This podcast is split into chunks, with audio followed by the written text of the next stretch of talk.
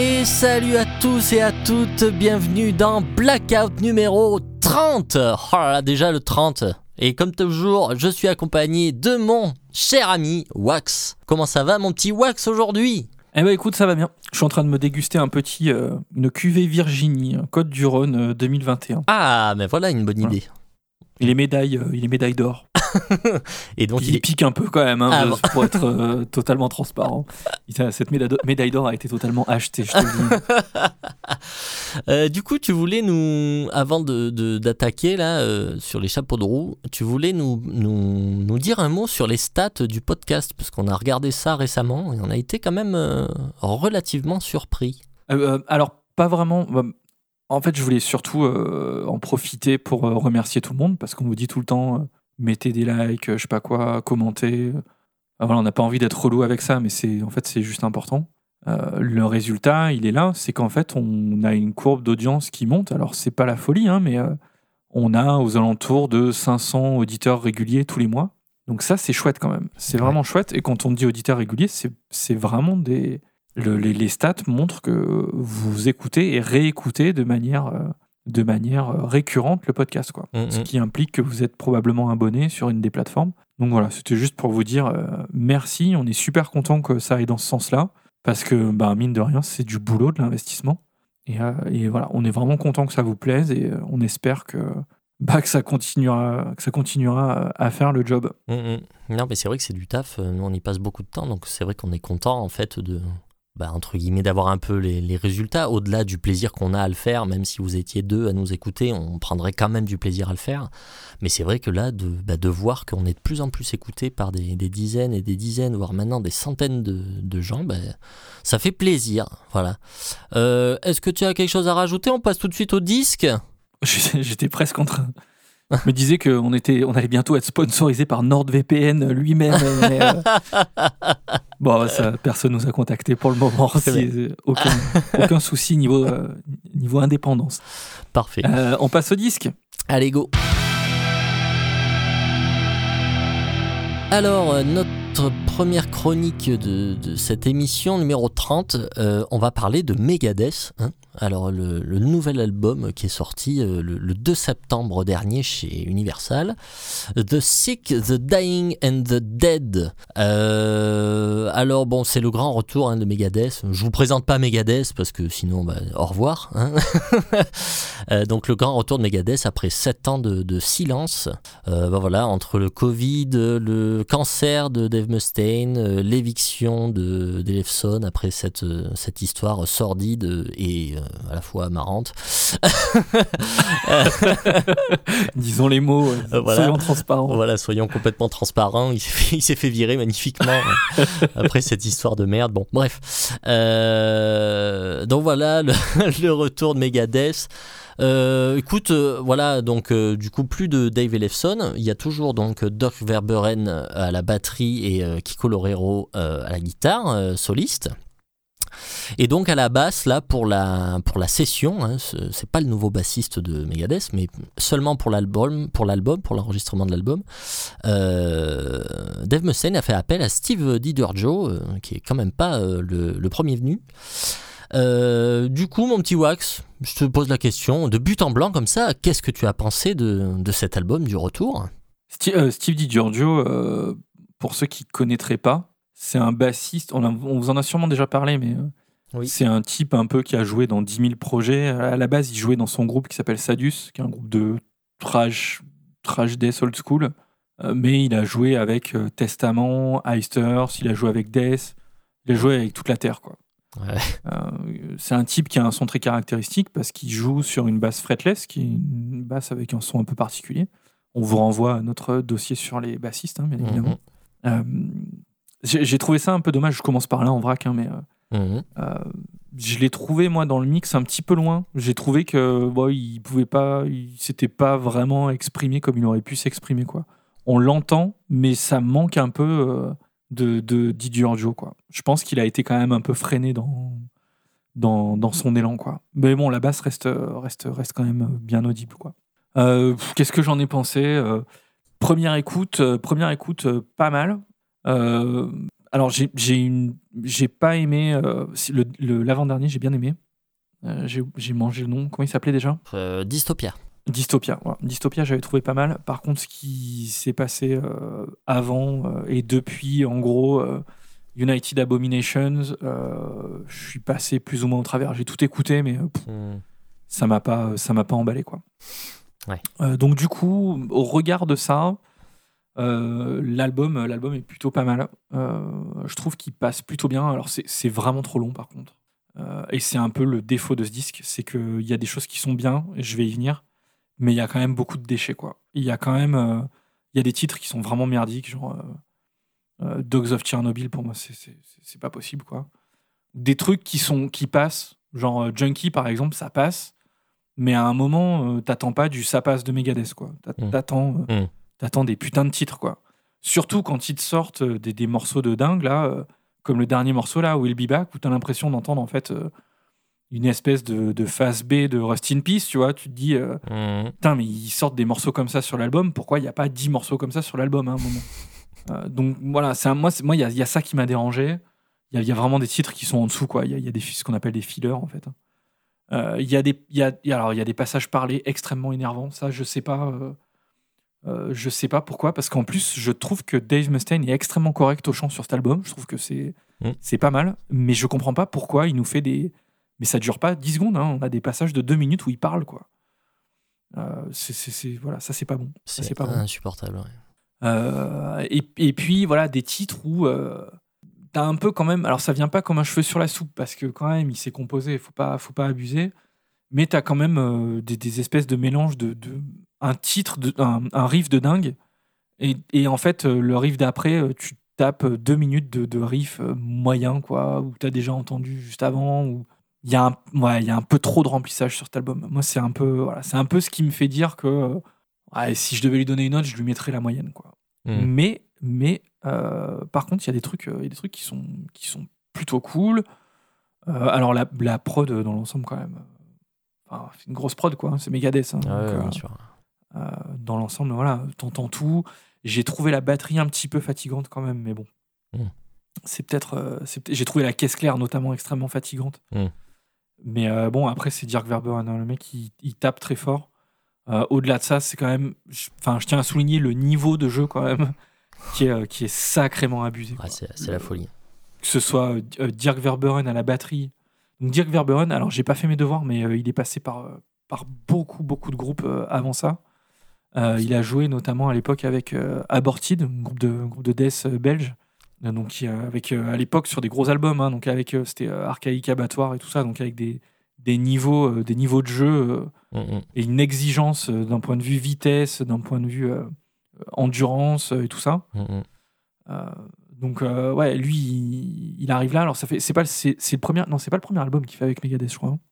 C'est possible, ouais. C'est vrai que j'ai pas trop, hein, j'ai pas trop révisé non plus. Vous, vérifi- vous vérifierez, vous nous direz, mais euh, en tout cas, il a, il, il apporte, il apporte vraiment quelque chose, quoi. C'est, euh, Hmm, hmm. ça, rap- ça rappelle un peu d'ailleurs euh, le, le jeu de, de Nick Menza à l'époque, mais en, Ouais. en plus impressionnant, bien évidemment, parce que le niveau global en fait euh, hmm. des batteurs a augmenté de manière totalement exponentielle avec les années, quoi. Donc, mais ça rappelle un peu ce, ce jeu-là, quoi, avec, beaucoup de doubles, beaucoup de tomes, vraiment over the top, quoi. Hmm. Mais c'est bien fait, quoi. C'est vraiment bien fait. Kiko Loureiro, un niveau, mais, euh, mais incroyable. Vraiment. euh, Donc, Kiko Loureiro, euh, c'était le guitariste d'Angra, hein, pour ceux qui, pour ceux qui suivent pas. Il y avait déjà un niveau de port dans Angra, mais là, en fait, en fait, Dave Mustaine, quand il le choisit, à mon avis, il fait un choix extrêmement stratégique. Il essaye de prendre un nouveau Marty Friedman, selon moi. Et en fait, ça, ça sent, ça se sent. Il y a des solides euh, sur cet album-là. On a l'impression d'entendre Marty Friedman, Marty Friedman Ouais. sur, euh, sur des espèces de passages euh, dans un délire très modal et tout ça. En fait, on, on entend Marty Friedman. Quoi. Il y a vraiment. Des, des fois, je me suis dit, mais c'est presque même un hommage. C'est pas de la copie parce que il a vraiment sa patte. Mais il y a des moments, ouais, sur des bends et tout, on a l'impression d'entendre Marty Friedman.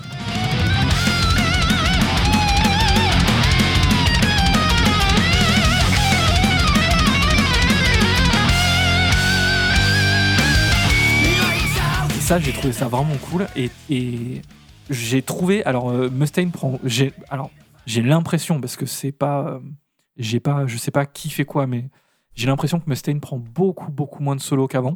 Euh, il les laisse beaucoup plus à, à Kiko Lorero. Mais par contre, ce qui est extrêmement rigolo, c'est que Mustaine, dès qu'il prend un solo, tu, le, tu l'entends, en fait. Ouais. Direct. Ouais, Parce qu'il a tout le temps ces mêmes plans euh, ouais. en tapping et tout. Ces espèces de plans avec euh, ces montées en, en, en quinte euh, diminuée ou je sais pas quoi, là, Mhm. tout le temps les mêmes en fait. Ouais. Et du coup, c'est rigolo parce qu'il y a des titres où ils alternent les solos et c'est. Ouais, c'est touchant quoi. C'est vraiment, c'est vraiment intéressant. Mm. Euh, donc, euh, donc voilà. Et, et- et alors, euh, ouais, il y a des titres qui sont vraiment cool. hein. Le, le- le titre, euh, le titre éponyme là est vraiment super. Euh, et, et le dernier titre, quoi. Le dernier titre, euh, euh, Will Be Back, où là vraiment, ouais, c'est un peu. un- Alors, ces deux titres, en fait, pour moi, ils sonnent un peu plus époque, euh, époque trash de Megadeth, hein, plus, euh, plus Rust in Peace. Mais après, le reste de l'album m'a plutôt fait penser, moi, euh, à Euthanasia ou ce qui se passe même après dans les années 2000 sur System Failed et, euh, Mm. et United Abominations. Je sais pas. voilà, moi, moi dans l'ensemble, j'ai trouvé que c'était, j'ai trouvé que c'était pas mal. Je l'ai acheté l'album. hein. Je l'ai pas mal écouté. L'album passe plutôt bien. C'est trop long. Il y a quand même des titres qui sont complètement dispensables. Mm. Le titre avec Ice-T, c'est quand même pas, c'est quand même assez inutile. Euh, le- le- les passages de 2-3 minutes où il parle, c'est inutile. Son truc, la Mission, euh, Mission to Mars ou je sais pas quoi là, où, euh, où je, je sais plus ce qu'il, je sais plus ce qu'il gueule. Enfin, c'est, nul quoi, c'est nul. Mais à côté de ça, il y a voilà, il y a un savoir-faire, il y a et il y a toute la nostalgie qui parle aussi quoi. Donc euh, je sais pas si j'écouterai cet album dans 10 ans, mais dans l'ensemble, j'ai trouvé ça quand même, euh, j'ai, trouvé ça quand même assez bien. Bah écoute, euh, moi je te trouvais vachement mitigé quand même, hein, dis donc, euh, tu t'as pas trop aimé écoute, moi, euh, j'avais pas accroché un album de Megadeth depuis très longtemps, hein. depuis United Abominations, bah, comme toi en fait. Et ça date pas d'hier, hein, puisque c'est 2007. Et c'était pas un chef-d'œuvre non plus, hein, c'est rien de le dire, parce que je l'ai réécouté récemment. euh, c'est c'est quand même Putain, pas- ouais, je- ça fait longtemps que je l'ai pas écouté. hein. c'est quand même vraiment pas génial. hein. Putain, moi, Ah ouais ouais, je l'ai réécouté. bien, j'ai un excellent souvenir. Ben moi aussi j'avais un bon souvenir quand je l'ai remis. Euh, ouah, comment j'ai déchanté quoi. System Has Fate, il était bien quand même. Ah, System Has Failed, moi j'en ai un très bon souvenir. Justement, euh, voilà, moi pour pas faire de suspense, il m'a fallu un peu de temps pour rentrer dans le nouvel album, mais par contre je trouve qu'ils avaient rien sorti d'aussi consistant depuis System Has Failed. Euh, mais encore une fois, System Has Failed, moi je l'ai pas réécouté depuis très longtemps, donc peut-être que je vais avoir une mauvaise surprise comme euh, United Abominations, mais euh, je crois pas. Oui, euh, System Has Failed, c'est 2004. 2004, ouais. Ouais. Donc, euh, c'était il y a 18, 18 ans. ans, ouais. donc, Mm. Euh, donc, moi, voilà, j'ai vraiment, vraiment beaucoup aimé. Donc, euh, comme tu as dit, l'opener titre, là, euh, très énervé, déconcertant au début, mais il y a une petite intro à la Hells Bells, d'ailleurs, ça me, ça me fait marrer. Il y a même un passage à Tornado of Souls, à un moment, je trouve ça très cool. Est-ce que tu as senti qu'ils essayaient quand même de, de semer des petits cailloux oui, pour oui, qu'un oui. peu les vieux comme nous se raccrochent aux branches Oui, et, euh, oui, oui, bien sûr, oui, oui. Bon, de toute façon, euh, pff, un groupe comme ça, avec une carrière comme ça, euh, c'est pas, c'est pas étonnant euh, qu'ils essayent de refaire un peu des, des petits clins d'œil euh, aux albums passés. Bon, non, non, moi, ça, me- ça me dérange pas, quoi, en tout cas. Mais oui, je l'ai cla- clairement senti et ça me dérange pas. Euh, voilà, Life in Hell, moi je trouve que ça défonce. Euh, la palme de la violence, c'est Nile Stalker, donc le troisième, donc celui avec Ice-T. Ouais. Alors effectivement, il y a, il y a tout ce passage qui est très dispensable, euh, voilà, comme sur, la, comme sur beaucoup de morceaux. Exactement. ouais. Euh, Mais le riff principal de ce morceau, euh, c'est- ouf, quoi. C'est d'une rapidité, d'une violence complètement insensée. C'est très très bien exécuté. Il a vraiment, il a, il a une identité. C'est incroyable ce type parce qu'il a une identité de dans le jeu, Ouais, dans dans, le chant. C'est vraiment un type unique en fait. hein. Ah ouais, ouais, c'est ouf, c'est ouf. Et dans le riffing, quoi, ce, ce riff-là, Ah ouais, c'est riffing, complètement c'est du Megadeth, quoi. Ça tu le pas- reconnais ouais, ouais. tout de suite quoi. Je suis vraiment curieux de voir ce titre en live parce que vraiment, ça va très très vite, quoi. C'est euh, pour un, enfin, tu vois, euh, Mustaine, euh, enfin, il est pas tout jeune, quoi. pour un groupe de cette envergure et de, de- enfin, tu vois, de, de- de cet âge, quoi. Euh, Enfin, sortir un titre comme ça, quand même, euh, c'est chaud, quoi. Donc, euh, franchement, bravo. They seize the night when it's dark like inside a tomb Daily their flat black body armor gleams Lighted up From verdict to deliverance to retribution Euh, le morceau épique, bon bah c'est Dogs of Chernobyl. Bon, j'ai- alors j'ai été étonné que t'aies que t'aies pas aimé. Moi j'ai trouvé ça très réussi. Tu vois, Ah ouais? Un peu comme un Scorpion, tu vois, dans sur System Failed, quoi. Tu vois, très mélodique. J'aime bien ce morceau Scorpion par contre. Ouais. Euh, alors, c'est pas. euh, c'est pas dénué de maladresse, hein, tu vois. Par exemple, j'ai noté la transition entre l'intro qui est trop longue et le couplet qui n'a rien à voir. Euh, la transition est un Ça- peu Ça abrupte. part, ça part mal déjà. Oui, Il bah. a rien de bon là sur le papier. Non, mais si le couplet est super, Bon, mais l'intro elle est trop longue, le riff il est nul. non, mais en fait, c'est-à-dire que il y a plein de, y a plein de bonnes choses, mais en fait, ça manque un peu de de de, bah, de canalisation. Je sais pas, je sais pas comment on dit. il, il, il s'est pas canalisé quoi. Euh, donc voilà, donc ça fait un peu collage. Bon voilà, c'est c'est un peu dommage, mais sinon, euh, moi je trouve que les mélodies sont vraiment terribles. Enfin, moi j'aime bien le j'aime bien le refrain de Dogs of Chernobyl. Je trouve ça cool quoi. Enfin, je trouve que c'est un bon morceau épique comme Megadeth. euh, c'est bien les faire. Quoi.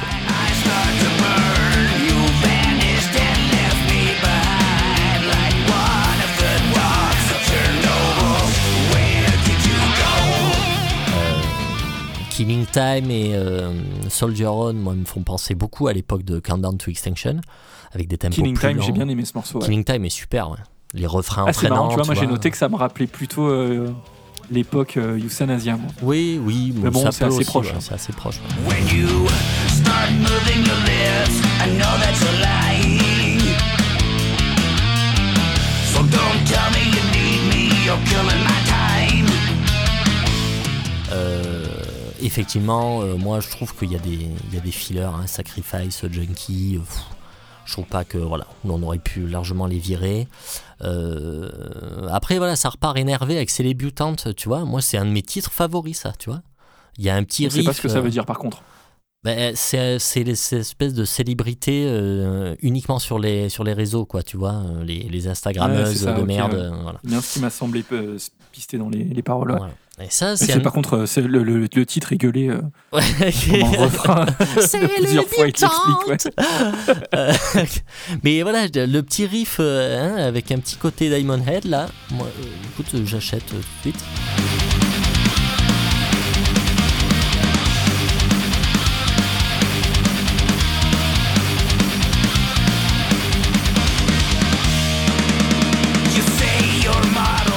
Mission to Mars, moi j'ai trouvé ça excellent, j'adore l'intro, euh, non C'est quoi qui gueule, euh, qui est insupportable euh, sur ce morceau? Over. Over Non, c'est pas ça. Non, c'est pas ça. Il gueule un truc sur ce morceau euh, en boucle. Euh, Je me rappelle plus ce que euh, c'est, mais ça m'a, ça m'a fatigué. Ça t'a fatigué. Bon, écoute. Ouais. Non, mais tu n'étais pas dans de bonnes dispositions, je pense.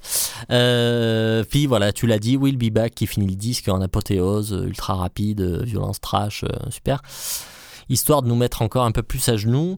Euh, donc voilà, euh, écoute, oui, c'est pas dénué de défauts avec les fillers. Voilà, les longueurs, oui. Il y a des longueurs. Donc, euh, tu vois, une intro qui est trop longue, un machin, le passage parlé, insupportable, qui est dans tous les morceaux, il y a un passage parlé. C'est trop chiant, c'est clair. Mais surtout, je comprends pas parce que il chante bien quand même. Il chante bien quand oui, même il sur chante cet bien. album. Oui, oui, il chante bien. Il chante plus grave, j'ai l'impression. Euh, Il y a un passage parlé que j'ai bien aimé, moi. C'est, ben, je crois que c'est sur euh, le premier morceau où c'est lui qui parle vraiment. Et là, il n'y a pas d'effet sur la voix ou quoi. Juste, il parle, mais il a une voix hyper grave et ça lui va très bien, je trouve. Euh, voilà, mais bon, euh, c'est faire ça sur tous les morceaux avec des effets de téléphone et tout, bon, c'est bon, on a compris. hein, c'est- enfin, donc euh, c'est vrai qu'en général, il y a toujours le passage de merde au milieu qui sert à rien. voilà. Donc ça, c'est vraiment C'est dommage. assez systématique, ouais. Au milieu du morceau, Ouais. il y a un truc soit qui a pas de rapport, soit qui sert à rien Ouais. au choix. C'est ça. Par exemple, dans Night Stalker, justement, le riff super, le truc super rapide là, le morceau est super, mais au milieu, il y a un passage qui a rien à voir. On sent qu'il a voulu refaire. les, euh, les- les émeutes et tout là. ouais. Voilà, il- un petit truc guitare clean ou guitare sèche, je sais pas quoi là. Enfin, on dirait qu'il a voulu refaire, euh, tu vois, ce le premier morceau de Rest in Peace là, euh, merde. Holy Wars. Holy Wars, là, euh, tu vois, avec le passage qui, ah, qui a un peu rien à voir, là, comme ça, le gros arrêt. Ouais. euh, bon, pff, oui, non, tu, tu refais pas Holy Wars, quoi. c'est- Voilà. Donc, mais, donc voilà, c'est pas dénué de défauts, c'est clair, mais, euh, mais moi, j'ai trouvé ça vraiment cool. Moi, j'ai trouvé que le père Mustaine était remonté à bloc, euh, qu'il avait l'air d'être sacrément prêt à en découdre, tu vois. Euh, le fait qu'il ait toujours réussi à bien s'entourer, eh ben, elle assure quand même de garder une certaine fraîcheur quelque part, parce que ben, Dirk Verberen et Kiko Lorero, euh, même si c'est pas des jeunes premiers, ben, ils font clairement partie des meilleurs musiciens métal au monde. Et comme tu l'as dit, effectivement, moi, le duo là me fait penser à, à Nick Menza et Marty Friedman en fait. C'est Ah ouais. on sent vraiment que là, euh, on n'avait pas eu une section euh, aussi, euh, aussi compétente depuis, depuis ces deux-là. Quoi. Donc euh, c'est ça, moi, je trouve aussi qui fait, euh, qui, fait mouche. quoi. Euh, et je voulais quand même ajouter, toute sa vie, quand même, Mustaine se sera comparé à Metallica. Euh, le pauvre vieux est quand même jamais passé à autre chose depuis 1983. hein, on parle quand même de quelque chose qui est 40 ans. Donc il a essayé toute sa vie sans cesse de les dépasser à tous les niveaux, etc. Mais alors quand même, je dois bien dire que si on devait vraiment faire la comparaison aujourd'hui, euh, franchement, Megadeth enterre Metallica à beaucoup Ah, mais a pas de photo, mais, Euh, évidemment. Euh, voilà, sauf peut-être au niveau des déclarations publiques, puisque Mustaine, euh, quand même, euh, est un abruti, il faut bien le dire. hein, il, cesse- il ne cesse de jouer à provoquer. je sais pas si tu as, si déjà lu des, des- des petites punchlines qu'il a pu sortir dernièrement comme conneries, genre oui, Non. dans Metallica, c'était moi le mal alpha. Euh, euh, ah ouais, ce genre de bon, truc. enfin, ouais, bah bon, oui. mais, pff, mec, euh, Après, il sait jouer de, de tout ça. Ouais. oui, bon, Il a dit également Kerry King est un trou du cul. Moi, je sais pas. Bon, euh, ça, il avait peut-être pas tort, remarque, mais. Vous en faites ce que vous voulez. Pardon pour les enfants. Oui, oui. Euh, non, moi j'ai trouvé que le disque était vraiment excellent pour un retour aux affaires réussies. Après, voilà, c'est pas, euh, c'est pas dénué de défauts. Et surtout, surtout, la pochette est horrible. C'est immonde.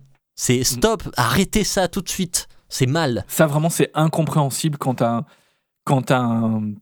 euh, comment on appelle Une marionnette. un- comment on appelle ça là? Une mascotte.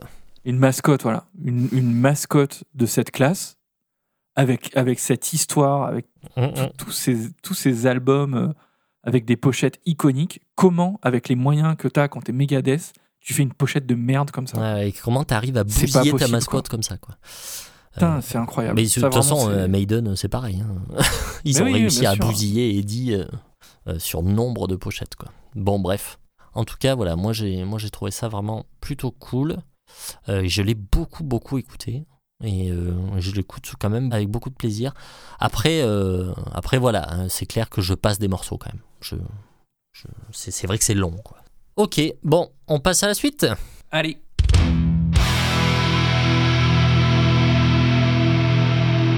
Ok, deuxième disque de la semaine avec cette fois euh, du heavy metal bien européen avec Stratovarius et leur nouvel album Survive qui est sorti le 23 septembre euh, chez Ear Music. Euh, alors Stratovarius, j'ai pas révisé, mais pour la faire courte, c'est un groupe de heavy metal, voire power metal dans les années 90 euh, qui s'est formé dans les années 80, à la fin des années 80. Ouh, 84. Ou 84, oui. Euh, oui, non, mais c'est parce qu'ils sortent leur premier album à la fin des années 80, c'est ça? 89, Oh, ouais. c'est ça? Ouais, ouais, exactement. ouais. Putain, je suis trop bon. Je fais tout ça de mémoire. hein. Euh, voilà, donc après, moi je saurais pas dire, je connais pas du tout la première partie de carrière. Euh, en tout cas, euh, le chanteur Timo Cotipelto arrive, je crois, en 95, un truc comme ça, ou 94, je sais plus. C'est- On dirait toi un collection de fake news magnifique. On dirait toi un peu. Non, non, mais j'ai pas, en fait, j'ai Là, pas il du est- tout Il en met révisé. pas une dedans. Non, J'ai pas du tout révisé, j'ai rien noté, j'ai- voilà, je suis pas, je suis pas bon. Ah mais oui, il arrive à peu près, euh, il arrive à peu près au milieu des années, euh, au milieu des années 90. Ouais, Je tu vois, que- c'est encore plus vague que moi. Ben oui, mais ça c'est un métier, monsieur. Le, le premier album qu'il fait avec eux, ça doit être, euh, ça doit être Visions probablement. Ah non. De sûr, avant, il y a épisode au moins. A- euh, épisode, épisode bien entendu. Voilà. Épisode La chanson 96. perd temps. Voilà. donc, euh, donc voilà. Et puis ils sortent, voilà, épisode euh, Visions en 97 qui restera Épisode un Visions. classique parmi les classiques. Voilà. Euh, Destiny. Destiny. euh, et puis après, ils ont mis, je crois qu'ils ont sorti va- un peu des albums. Après, ça va un peu se compliquer Ouais. avec Elements, Ouais, après, je sais pas quoi. Après, ils Euh, sortent quand même l'album où il y a euh, euh, Hunting High and Low. Ils sortent un super live, là, le Live in Europe au début des années 2000. Mhm. Euh, et après, il y a Timo Tolki qui va commencer un peu à péter un plomb. Ça va être. euh, ça va Timo être Tolki, donc là, le guitariste hein, de l'époque. Le guitariste, voilà. Un guitariste euh, un des fondateurs. Je crois qu'il était là au tout début. Ou Je crois, Quasiment, quoi. Mhm. Euh, et, et ouais, ouais, il va, il va partir. il va partir. Et c'est la deuxième partie de carrière, en fait, de, de Strato. Mhm. euh, qui va à partir de la fin. Alors, il y a les deux albums, là, Elements, qui sont assez moyens. Mhm. Il y a l'album éponyme, euh, Stratovarius, on va en reparler juste après, euh, en 2005, je crois, qui était, qui était vraiment pas bon. Et, euh, et après, alors à partir de 2000, euh, je crois que c'est Huit. 2009, 2008-2009, ouais, ils vont ressortir des albums ouais. avec un line-up assez stable, hein, Mhm. puisqu'il y a une bonne partie des types qui sont sur, sur cet album-là encore. Mhm. Et où là, ça recommence à être quand même du bon son quand même. hein. Ils, sortent, euh, ils sortent des bons albums, euh, alors de manière assez sporadique, puisque je crois que là, le dernier album était sorti il y a 6 ou 7 ans, il me semble. Euh, mais bon, ils sortent quand même des albums qui, dans l'ensemble, sont des albums plutôt appréciés par, euh, par la communauté. Quoi. Donc. C'est pas un groupe qui est mort. Mhm. C'est un groupe quand même qui a défini pas mal les canons du power metal dans les années, euh, dans les années 90. hein Ah, C'est clair. si tu demandes à un fan de, de, d'Europower Metal euh, de te citer son top 5 euh, des albums des années 90, t'as de fortes chances quand même Ah oui, d'avoir un Vision ou un Destiny ou un truc comme ça. Quoi. Ouais. Euh, donc ouais, c'était vraiment un gros groupe de métal à la fin des années, des années 90. Quoi. Mhm. Voilà, Écoute, on s'en est sorti à deux. Très bien, ouais, c'est très bien. C'est vraiment, j'ai trouvé ça super. Euh, ben, alors moi, pour juste faire du coup mon, mon petit, euh, mon, chemin avec euh, Strato, moi, c'est pour ça que je suis pas bon sur l'historique, c'est parce que en fait, je connais très mal. euh, moi, à part les deux trois albums classiques des années 90, donc euh, épisode, Visions, surtout Visions en fait, c'est le seul que je connais vraiment très bien. J'avais pas réussi à rentrer dans Polaris quand ils étaient revenus là en 2008 ou 2009 là. J'avais pas réussi à rentrer dedans et du coup à chaque fois qu'ils sortaient un truc j'essayais mais je sais pas j'étais pas dans le mood puis pendant des années j'ai un peu euh, je crois que j'ai un peu euh, j'ai un peu laissé tomber tout ce heavy là euh, et ça me plaisait pas en fait. Ça- pendant longtemps j'ai pas eu envie d'écouter ça quoi. Donc donc du coup là j'ai abordé ça quand même avec un a priori relativement négatif quoi. Donc c'est, je tiens à dire que cette rentrée est décidément pleine de surprises. du coup, tu, tu veux commencer ou que tu veux commencer? Bah non, vas-y, tu m'as l'air pas mal. Bon, je suis, m'as l'air chaud. je suis chaud, ouais, je suis chaud. Donc pleine de surprises. parce qu'a priori, t'as, bien aimé. Donc pleine de surprises. Pourquoi? Parce que ben, après du coup avoir entendu pour la première fois le morceau titre et m'être écrié putain mais qu'est-ce que c'est que cette merde et avoir coupé euh, Spotify lamentablement en me disant putain il faut chroniquer cette saloperie j'ai- pas du tout envie bon bah du coup j'ai finalement un petit peu insisté parce que j'ai détesté le premier morceau en fait et du et, Ah ben, ouais. En tout cas, au premier abord. Et donc après, j'ai un petit peu insisté, j'ai réessayé d'écouter l'album, mais du coup en partant du deuxième, en essayant de ne pas m'infliger le premier, et puis on verra plus tard. Bah, j'ai bien fait, parce que le deuxième, j'aime beaucoup. J'ai beaucoup aimé euh, tout de suite, en fait. Et du coup, ça m'a C'est le morceau Survive que t'as pas aimé. Voilà. Et j'ai attaqué à partir de Demand. Et du coup, là, ça m'a permis d'écouter l'album et du coup, après, de, de, de, de plus l'apprécier, etc. Et puis, du coup, de pouvoir réécouter le premier morceau. Mais en fait, je sais pas, ça, le premier morceau m'a bloqué. Je devais pas avoir envie d'écouter ça à ce moment-là et euh, c'était fini, quoi. Donc bon, je continue malgré tout de penser que, ce premier- que le premier titre n'est pas vraiment le meilleur du disque et du coup ne l'ouvre pas hyper bien. Et encore que, bon, c'est en train de changer.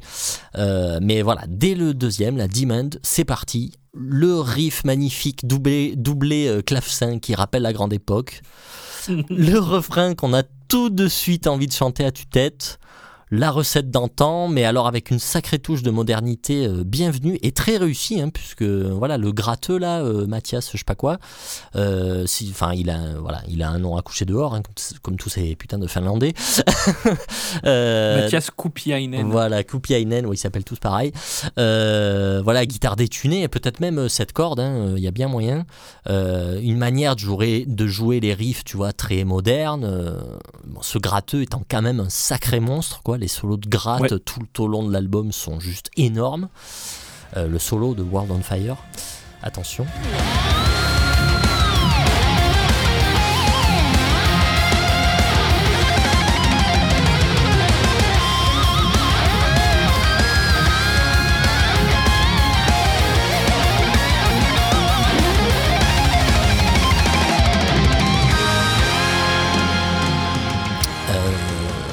Donc voilà, la petite touche de modernité qui va bien. Quoi. Euh, Broken, le troisième, moi, c'est sûrement euh, mon morceau préféré. J'adore le refrain ultra épique, mid-tempo, aérien, tu vois, j'adore. Je pourrais l'écouter en boucle.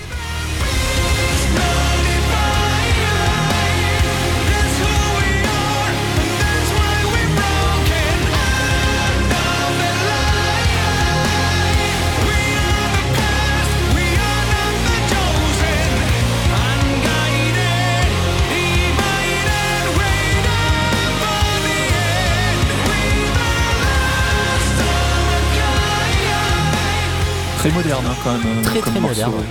Mhm. Et c'est marrant que, enfin, tu vois, je pensais pas du tout aimer euh, ce, ce genre de truc, et pourtant, là, moi, ça m'a chopé, mais grave. Euh, évidemment, bah, on n'échappe pas aux fautes de goût, concernant les claviers surtout, qui sont plutôt bien utilisés quand même, je dois dire, sur l'ensemble du disque, mais qui, pour moi, constituent toujours un gros point noir sur plusieurs titres, et notamment sur Firefly, le refrain de Firefly. Ah, et le Rodens. euh, voilà, et We Are Not Alone, le, le, le, le thème du, du morceau, là, avec le truc Eurodance dégueulasse, euh, très Ouais. mis en avant dans le mix.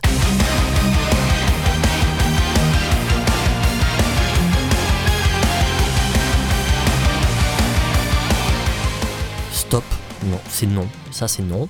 En Donc- plus, euh, Firefly était sorti en single. Ben c'est ça. c'est extrêmement assumé, quoi. Ouais, ouais, bien sûr. Non, non, mais c'est complètement assumé. Je pense que, voilà.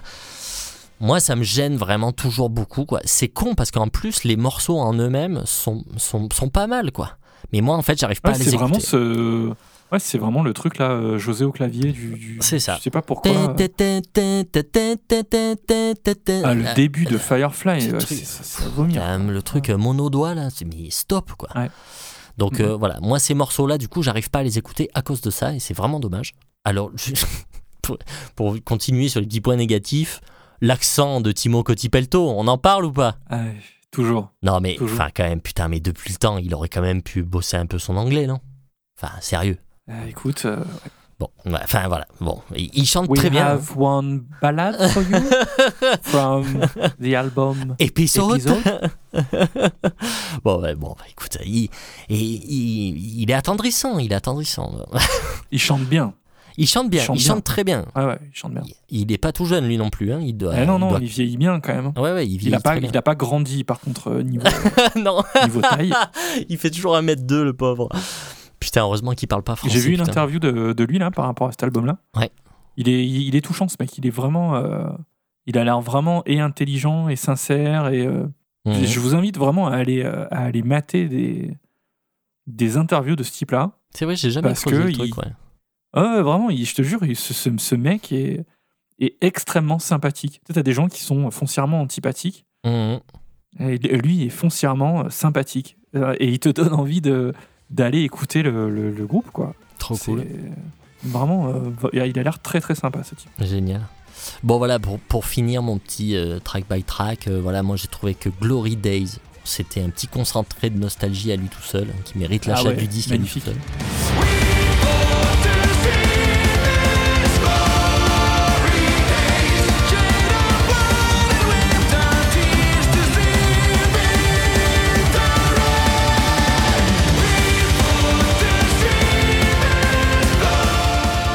Même la power ballad Breakaway, moi je trouvais ça très réussi. Euh, voilà, et même, même le dernier titre, Voice of Thunder, Quand même, qui est très long. l'épique.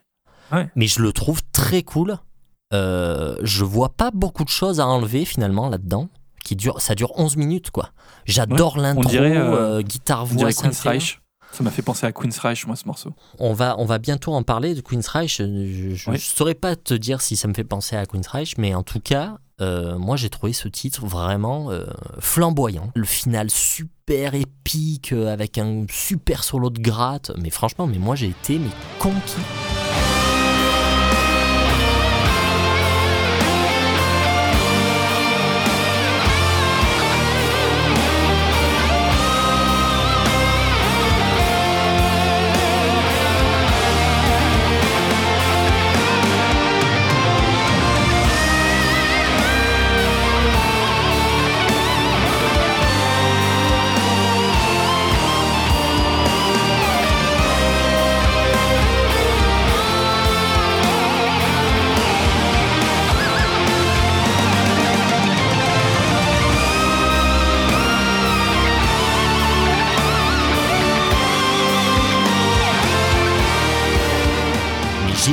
Adoré cet album.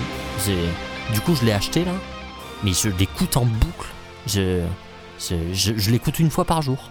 Donc euh, voilà. euh, Après, euh, je veux pas m'avancer encore sur les albums de l'année, on a le droit d'en mettre plusieurs. Euh, en tout cas, celui-là il va en faire partie, c'est sûr. Et enfin, il va être très haut. hein. Il va être très très haut. Enfin, pour moi, on verra. hein, on verra avec le temps. Mais pour moi, ça va passer l'épreuve du temps et pour moi, ça va être un truc qui va finir comme un classique, quoi. C'est euh, c'est vraiment un gros gros album. hein. Moi, je trouve, j'ai trouvé ça vraiment euh, ahurissant de qualité, quoi. C'est. Euh, du coup, moi, je, je, je, je- brûle de savoir ce que t'en as pensé. Eh ben, écoute, je suis, je suis vraiment d'accord avec toi dans l'ensemble. Oh, je, vais, je vais commencer par des anecdotes, du coup. Savais-tu que le bassiste Laurie Pora, donc, qui est là depuis euh, 2009, hein, ouais. 2011, euh, quoi? Les fake news rectifiées dans la seconde, c'est magnifique. Je lis mes notes en même temps quand même, tu vois, pour, euh, pour vérifier.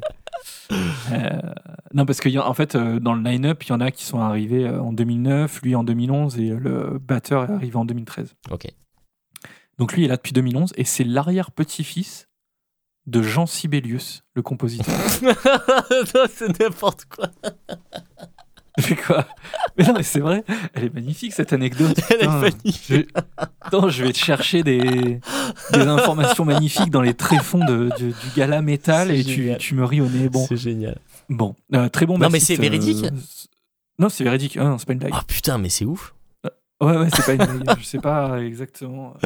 Enfin, sauf si, euh, si toutes ces sources sont complètement pétées et se sont euh, inspirées les unes des autres. Mais bon, c'est pas, euh, tu sais, le mec, c'est pas, c'est pas Lady, Lady Di, tu vois. Oui, oui, oui. C'est pas Michael Jackson, quoi. Je veux dire, tout le monde s'en fout. lui. Pas C'est pourquoi vrai, on ferait des, des fake news. euh. Donc, non, non, a priori, ça doit être, ça doit être vrai. Euh, autre truc beaucoup plus marrant que ça, surtout sur plein de, de- de plans différents. Je me suis acheté un, un vélo d'appartement, premier truc marrant. Magnifique. Donc je fais régulièrement du vélo d'appartement et j'écoute des disques en même temps, Eh ben vois, oui. histoire de, de, de joindre l'utile au désagréable.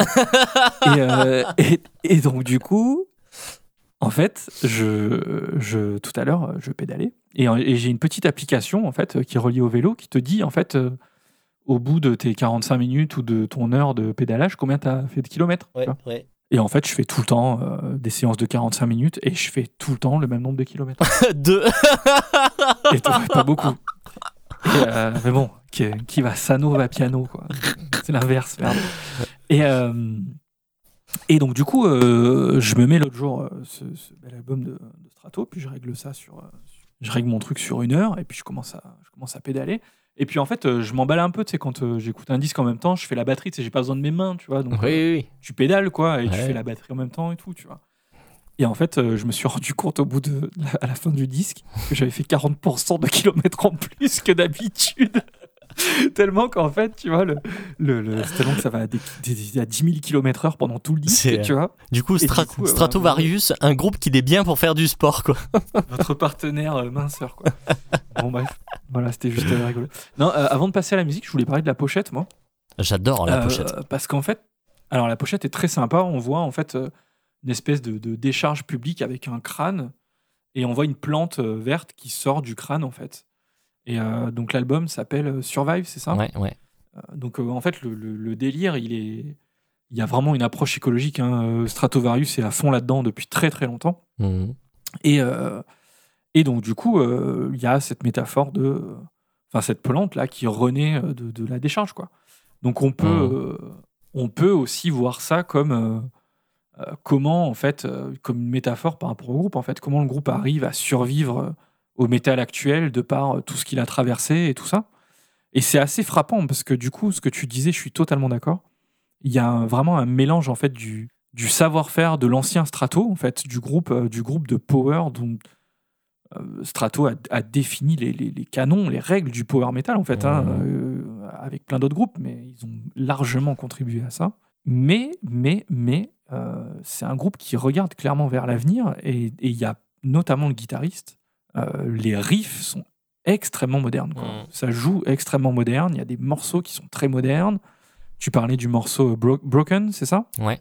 euh, qui, est, qui, est- qui est très très moderne quoi, de- de- dans les Ah riffs, ouais. dans l'approche, euh, dans le son, dans, dans le jeu de guitare, dans tout quoi. Vraiment, euh, Mhm. il y a les, les côtés un peu euh, un peu guimauve qui sont qui ont été lâchés. Le, le- tu parlais des claviers par exemple. Euh, Il y a moins cette, cette prédominance des, des sons merdiques de clavier euh, des années 90 qui faisaient le taf à l'époque, mais qui aujourd'hui euh, Mhm. pourraient plus être utilisés tels quels quoi. Mhm. Euh, donc, donc voilà, il y a, il y a vraiment, euh, y a vraiment ce, ce travail-là, en fait, ce- ce- ces deux visages, en fait, de comment est-ce qu'on arrive, en fait, à venir emboîter le, le passé et, le, et ce qu'il y a devant nous, quoi, qu'on connaît peut-être pas encore et tout ça. Et je trouve que ça se reflète pas mal dans la pochette. Et je sais pas si tu as vu, par contre, sur la gauche de la pochette, en fait, donc il y a plein de détritus, des canettes de coca, des, Mhm. plein de détritus. Et il y a, en fait, un badge avec la pochette de ce fameux album Stratovarius, l'album éponyme de 2005 Ah non, qui est au milieu des détritus en fait. Ah oui. J'ai halluciné, c'est pas extrêmement visible, mais, mais quand même tu le vois quoi. C'est et marrant. donc du ça. coup, c'est. c'est- Ouais, ouais, et j'ai essayé de choper en interview euh, quelqu'un qui parle de ça, mais, qui pose cette question-là, mais j'ai pas trouvé. Donc euh, voilà. Mhm. C'est, euh, est-ce que cet album il le renie totalement? Parce qu'il est vraiment placé dans les déchets quoi Mhm. Est-ce que c'est un album dont ils veulent se séparer parce que c'était une période vraiment. euh, vraiment pas marrante euh, pour le groupe euh, Mhm. voilà je, je, je sais pas quoi je sais pas mais bon je voulais en parler parce que c'est euh, J'ai trouvé que c'était assez cette pochette je l'ai trouvée assez intrigante et intéressante quoi ouais, non, écoute, euh, que te dire? J'ai trouvé ça très très bien, quoi. J'ai trouvé ça très bien. Euh, on n'a pas parlé du batteur encore, mais moi, il m'a régalé, quoi. Ouais, ça joue. C'est- l'autoroute euh, de, de- du, du trash du début à la fin au niveau de la batterie, quoi. C'est, euh, C'est magnifique, quoi. De la double, des breaks monstrueux, des... Pff, c'est vraiment bonnard, quoi. Ouais. C'est vraiment vraiment bonnard. Euh, bon, le guitariste, on en a parlé en long, en large, en travers. Le guitariste d'ailleurs, Ça c'est lui qui produit. C'est le guitariste qui produit. Ouais, ouais, ouais. Ah, bah tu vois, peut-être que du coup, c'est lui qui les tire un peu vers ce truc un peu plus moderne. Sûrement, ouais. Mhm. Ouais, c'est intéressant. J'ai trouvé. Alors, on, retrouve encore les formules un peu classiques, hein, euh, le- les, les solis, euh, guitare, clavier, etc. Comme, euh, Mhm. comme, on avait, euh, comme on avait au bon vieux temps. On- Ça se sent. Donc, tu as parlé du morceau Glory Days, hein, bien évidemment. Mhm. Euh, où là, c'est clairement pour moi un hommage à l'époque Visions, Destiny et compagnie. Quoi. Là, on Bien est en plein dedans. C'est évident. Euh, et, le, et tu vois, le- le- l'épique à la fin, là, euh, je l'ai trouvé vraiment. Moi, j'ai trouvé vraiment très très bon. Quoi. J'ai trouvé. Alors, j'aime pas trop les épiques d'habitude. Mhm. Euh, moi, dès que ça dépasse 6-7 minutes en général, j'y vais à reculons. Mhm. Euh, mais je l'ai- trouvé bien ce morceau. J'ai vraiment bien aimé. euh, Et ça m'a fait penser donc à Queen's Rush. Donc on verra parce qu'on va, on va vous parler de, Queen- de Queen's Rush bientôt. Euh, pour- on va vous parler du dernier album. Mais euh, voilà, ça m'a fait penser à ça. Il y a beaucoup de passages qui m'ont fait penser à, à Symphony X sur l'album aussi. Oui. Ou ce genre de groupe de, de, de heavy speed prog euh, plus moderne, quoi. Euh, et Coty Pelto, j'ai trouvé qu'il s'en sortait bien et que. Alors, j'ai trouvé parfois un tout petit peu limite sur certaines notes aiguës, pas dans la justesse, mais dans le timbre, je trouve que ça le fait plus trop, quoi. Et Mm. du- mais je trouve qu'il en abusait pas, et à mon avis, sur les prochains albums, il va, il va essayer de limiter un peu ça et de redescendre un peu plus vers, Mhm. vers euh, plus des, des tessitures plus, euh, plus raisonnables, quoi. Mhm. Mais, euh, mais bon, dans l'ensemble, pff, c'est quand, même, euh, c'est quand même vraiment un sacré bon album. quoi. J'ai pas grand chose à lui reprocher, si ce n'est euh, ce que tu as déjà évoqué. hein. C'est- Alors, la balade, moi, j'ai pas trouvé ça. Je trouvais ça pas mal, mais un peu trop guimauve. Quoi. Mais par contre, euh, ouais, Firefly, c'est pas possible. Quoi. C'est le, le, le, le morceau en lui-même, ça va. C'est pas, c'est, pas pourri. Mhm. Mais par contre, le clavier, c'est pas possible. quoi. C'est Ouais. c'est vraiment pas possible. Donc, euh, ouais, moi, je. Non, j'ai vraiment, j'ai vraiment beaucoup, beaucoup, beaucoup aimé cet album. Mhm. Vraiment. Et, euh, et, et pour le coup, euh, je suis assez surpris. Je t'invite vraiment à réécouter les. Maintenant que tu as digéré celui-là, là. Oui. Réécouter, euh, réécouter ce qu'ils ont fait dans les années 2000 parce que. Eh ben ouais. Il y a vraiment, moi, il y a des albums que j'avais adoré. hein. Polaris, j'avais, j'avais adoré. Elysium, j'avais trouvé ça vraiment bien aussi. Il y a quelques titres Mhm. vraiment cool. Eternal, j'avais, j'avais un peu moins aimé. Donc, le, l'avant-dernier, en fait, hein, Mhm. de 2015. Ok. Et il y en a un, y en a un au milieu que j'avais pas écouté, mais de mémoire, la- Nemesis. Mhm. Euh, et je crois que celui-là, il n'avait pas eu de très bonne chronique, mais je, je le connais pas. Mhm. Je le connais pas. Donc euh, bon, pour moi, euh, clairement une bonne surprise, quoi. Très très bonne surprise, bon album que bah, que je recommande à tout le monde. Ouais, c'est ça. C'est vraiment c'est la surprise, quoi. Enfin, moi, je m'attendais pas du tout à ça, quoi. C'est, je, je- comme j'ai dit, avec euh, avec le, background euh, que, que j'avais par rapport à, ce groupe, euh, je m'attendais pas du tout à ça. J'ai vraiment pris une tarte, euh, enfin comme comme j'en prends rarement maintenant, quoi. Donc voilà, grosse grosse surprise. Stratovarius Survive. Ok, retour dans Blackout et notre carte blanche, carte blanche un peu spéciale puisqu'on va parler d'un sujet dont j'ai envie de parler depuis pas mal de temps déjà, puisque ça concerne les producteurs. Euh, je sais pas, je, je crois que dès le début du podcast, en fait, je t'avais parlé de ça. Je t'avais parlé de euh, j'aimerais bien faire une émission spéciale sur les producteurs, etc. On voulait parler des producteurs parce que souvent on vous dit que euh, c'est bien produit, c'est mal produit, patati patata, c'est qui qui a produit, machin. Mais en fait, il y a des tas de gens qui comprennent pas ce que ça veut dire et euh, qui disent ouais bon produit, euh, qu'est-ce que ça veut dire? Donc voilà, donc on, la petite carte blanche est là pour finalement faire un peu la lumière sur ce métier en fait de producteur et qu'on va voir qu'en fait il n'est pas toujours ce qu'on croit, ce qu'on croit être au premier abord quoi. Donc effectivement, on, parle souvent de, production. Et euh, alors autant vous dire que c'est beaucoup moins clair pour moi que ce que ça allait pour ce live. Euh, L'idée, donc là, ça va être de vous expliquer justement ce qu'on entend par, production et ce que ça veut dire et ce que ça veut pas dire aussi. Euh, et puis ensuite, ben, on vous parlera de quelques producteurs qui sont intéressants selon nous, ou qui ont une patte, ou qui ont suffisamment euh, d'intérêt pour que vous puissiez aller euh, creuser dans les différents albums qu'ils ont produits. Mm, mm. Euh, donc du coup, mon grand slide, qu'est-ce que la production? Alors, euh, souvent, en fait, c'est le, le terme de, pro- de production ou de producteur est, est un peu galvaudé parce qu'en fait, on y met un peu tout et n'importe quoi. Et surtout suivant les pays, en fait.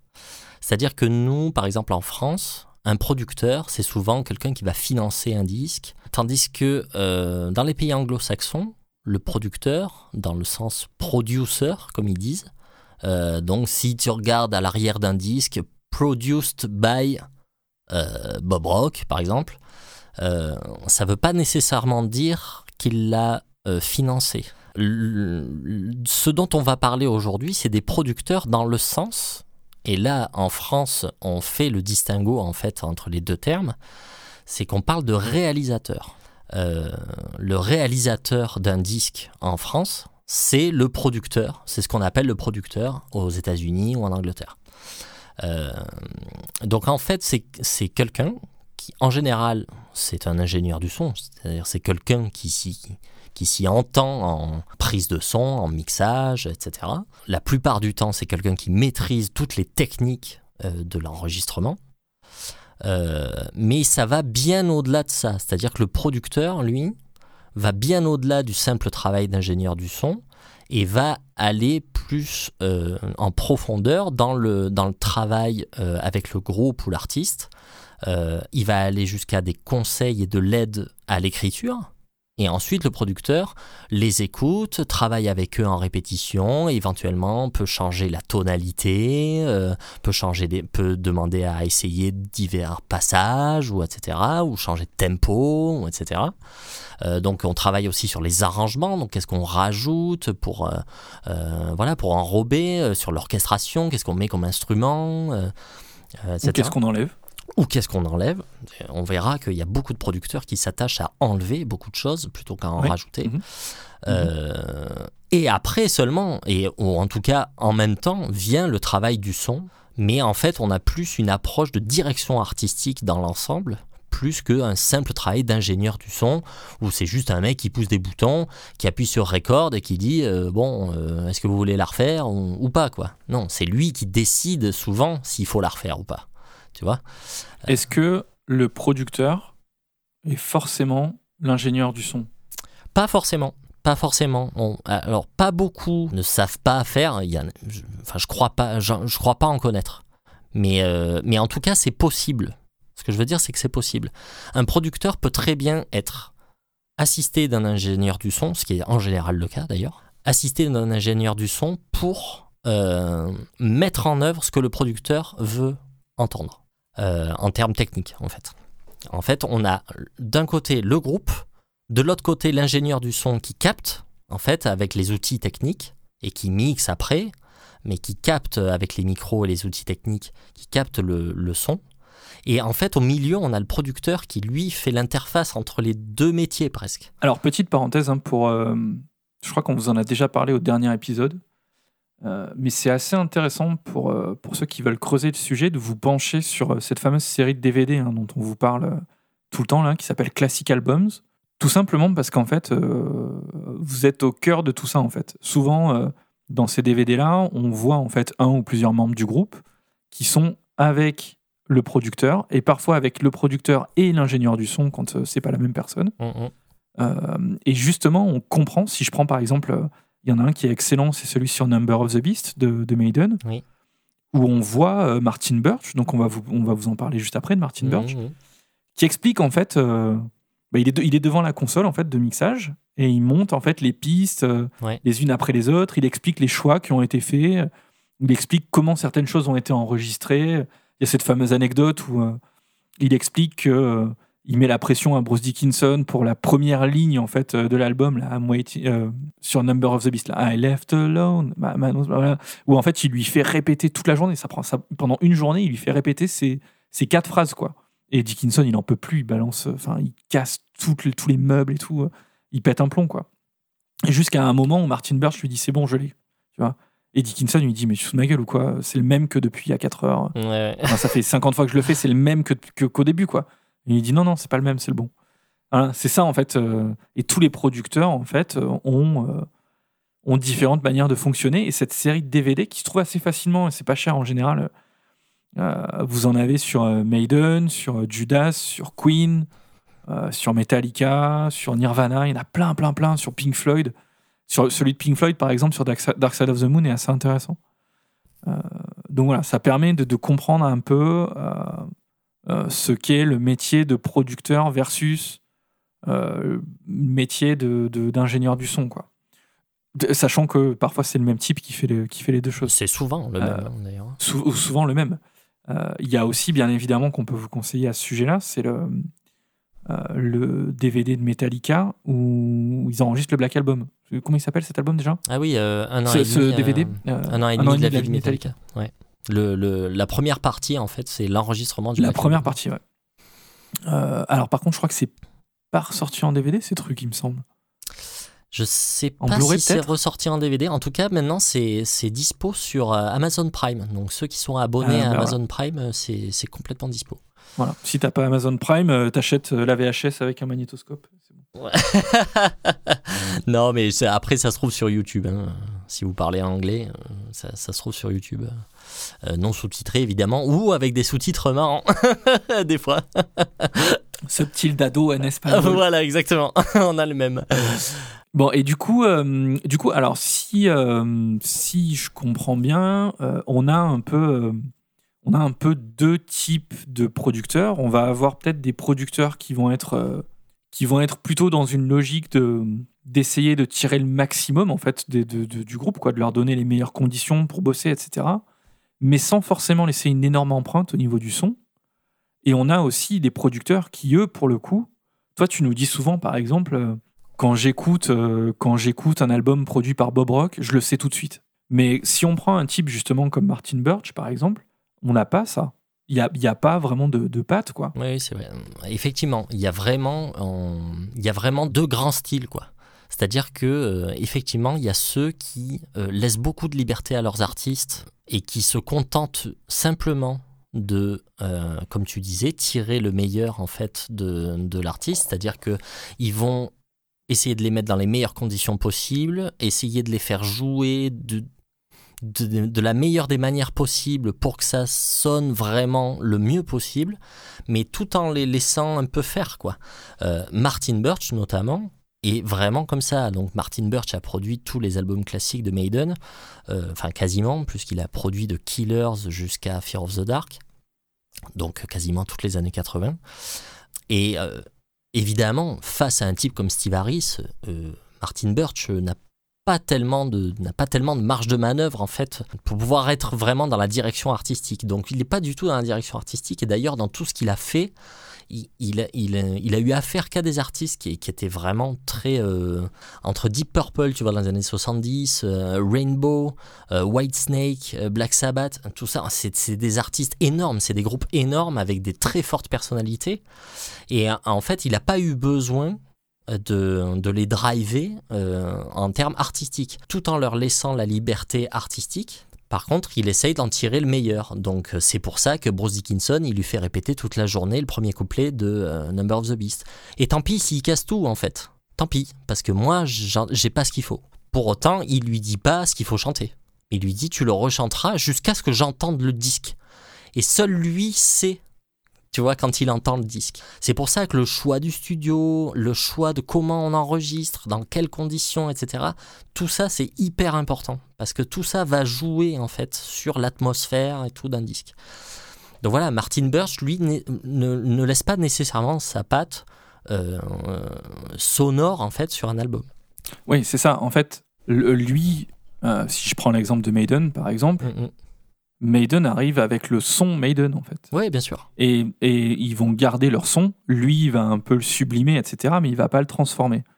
C'est pour ça qu'il y a une continuité. Quand tu écoutes entre The Killers, de, le- les tout débuts, c'est pas un bon exemple, mais euh, quand donc, tu pars de Killers, tu vas sur Number of the Beast et tu continues, tu continues, tu continues, le son s'améliore, mais il évolue pas de manière drastique. Tu reconnais Maiden tout de suite, en fait.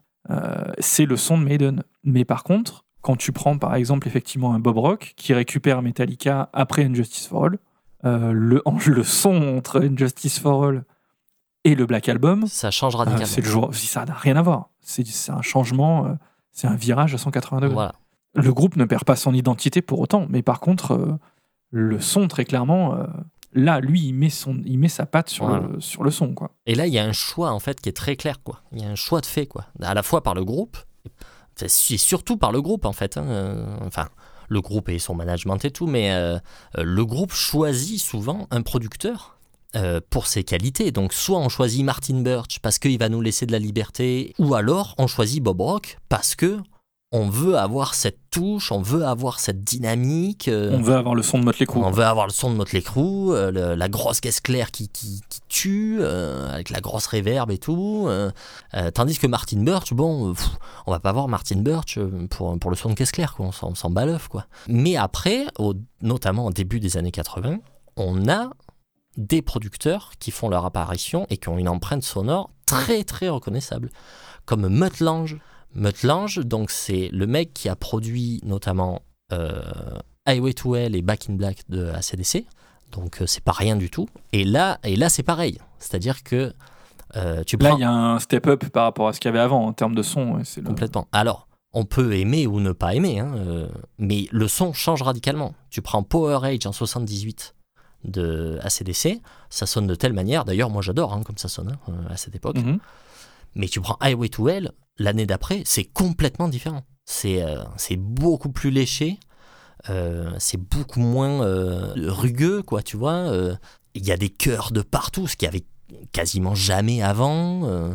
les chœurs chez Mutt Lange, c'est un truc. Mutt Lange, lui, il est songwriter, donc il écrit des chansons, et il est chanteur aussi. Il, chante, il sait très bien chanter, il chante très aigu d'ailleurs. Donc il est souvent capable de, dire aux chanteurs des groupes, de dire non, non, c'est pas comme ça qu'il faut faire, c'est comme ça, et de montrer et d'arriver à chanter hyper haut. Et il, arrivait à montrer à Brian Johnson, euh, non, non, euh, t'inquiète, euh, il faut que tu chantes plus aigu que ça, ça va le faire. quoi. Et donc les chœurs, c'est vraiment une marque de fabrique de chez Mutt Lange, et on retrouvera ça dans Def Leppard notamment, puisqu'il commence à les produire en 81 avec High and Dry. Et, euh, et jusqu'à jusqu'à 92, il, il produira leur- leurs albums. Et lui, il, voilà, il a toujours ce truc très reconnaissable dans les chœurs. Et plus tard, dans les années 80, euh, dans, dans ces sons de batterie très, euh, très trigués, très euh, voilà, hyper plastiques, euh, voilà, Bah, il est réputé pour apporter un côté très, très pop. très bonbon en fait à tout ça. Ouais, quoi, hein. Quand- Enfin, quand tu vois euh, effectivement, tu as Def Leppard, Mm, mm. Foreigner, Et oui, l'album fort de Foreigner. enfin. Ah c'est hyper Euh, pop. ouais. Et après, euh, Brian Adams et tout ça. Enfin, c'est. Voilà, il a fait beaucoup de variétés, beaucoup de variétoches dans les années 90. Brian Adams, Shania Twain, euh, qui, qu'il a fini par épouser d'ailleurs. Euh, Michael Bolton, les Corrs, Nickelback, Maroon 5, Muse. Voilà, il a un peu. C'est l'époque, euh, c'est l'époque euh, mulet ou catogan de Michael Bolton. Exactement, c'est les- On, est en, on en plein c'est l'époque Catogan. C'est l'époque catogan. Voilà, donc lui, voilà, a une empreinte hyper reconnaissable. Tu écoutes l'album de Nickelback qu'il a produit là, Dark Horse? Bon bah tu, tu captes direct que c'est lui. Et Brian Adams c'est pareil d'ailleurs, moi qui connais bien la disco de Brian Adams. L'album un peu emblématique qu'il a produit c'est euh, Waking Up the Neighbors en 91, là, le fameux album où il y a euh, la balade classique là. Tu reconnais le son, euh, le son Mutlange tout de suite quoi. T'as l'impression d'écouter Adrenalize de Def Leppard. C'est exactement Ouais. le même son Mhm.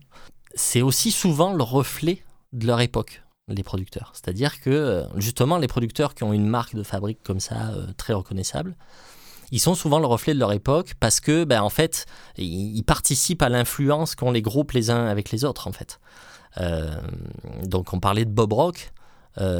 Bob Rock, il produit pas Metallica, il produit pas le Black Album par hasard. Il produit le Black Album parce que avant il a produit Dr Feelgood de Motley Crue en 89 donc et que euh, Lars Ulrich a écouté Motley Crue et a dit ce son c'est fou ce son je veux le même son pour le prochain album de Metallica. Et donc c'est pour ça qu'il appelle Bob Rock. Et c'est vrai que quand on, écoute les deux albums bah oui c'est bon on reconnaît quoi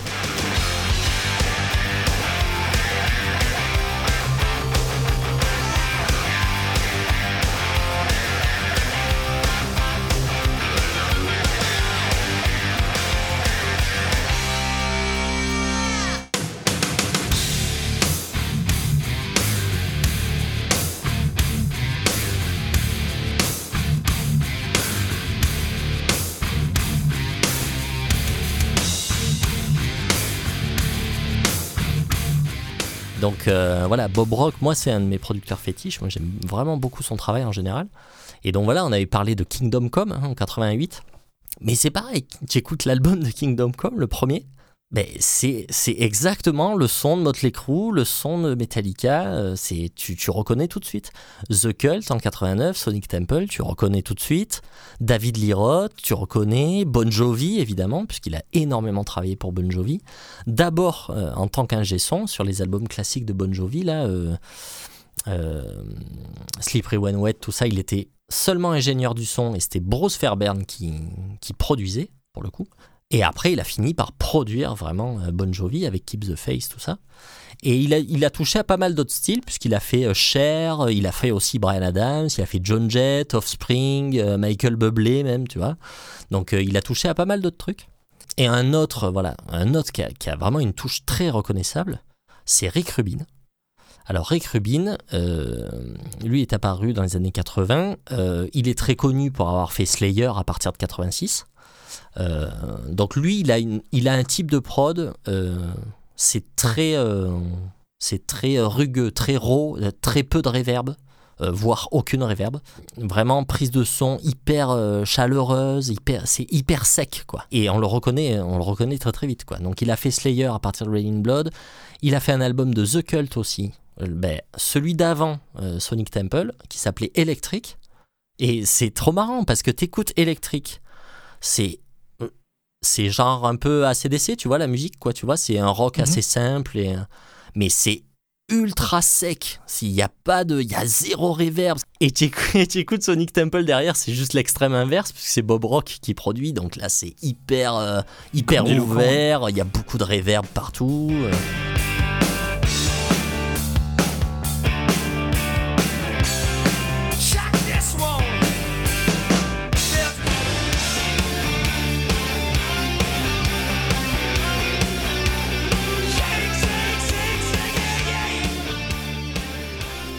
Et euh, donc euh, voilà, c'est vraiment rigolo quoi.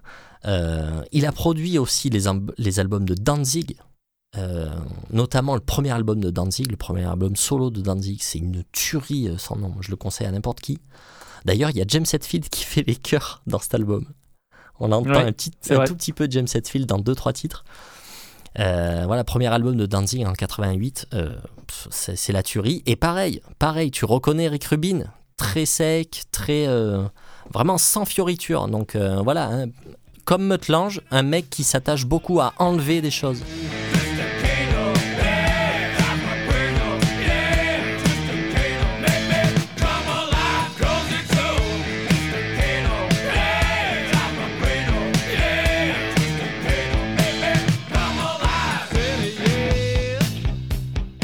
Euh, J'avais lu un truc sur Meutlange qui disait, euh, euh, je sais plus quel groupe, je crois que c'est Def Leppard, où il disait, euh, où les mecs de Def Leppard disaient, je me rappelle quand on est rentré en studio, Meutlange nous a regardé, nous a dit, bon, j'espère que vous n'êtes pas trop protecteur avec vos morceaux, parce qu'on va les défoncer.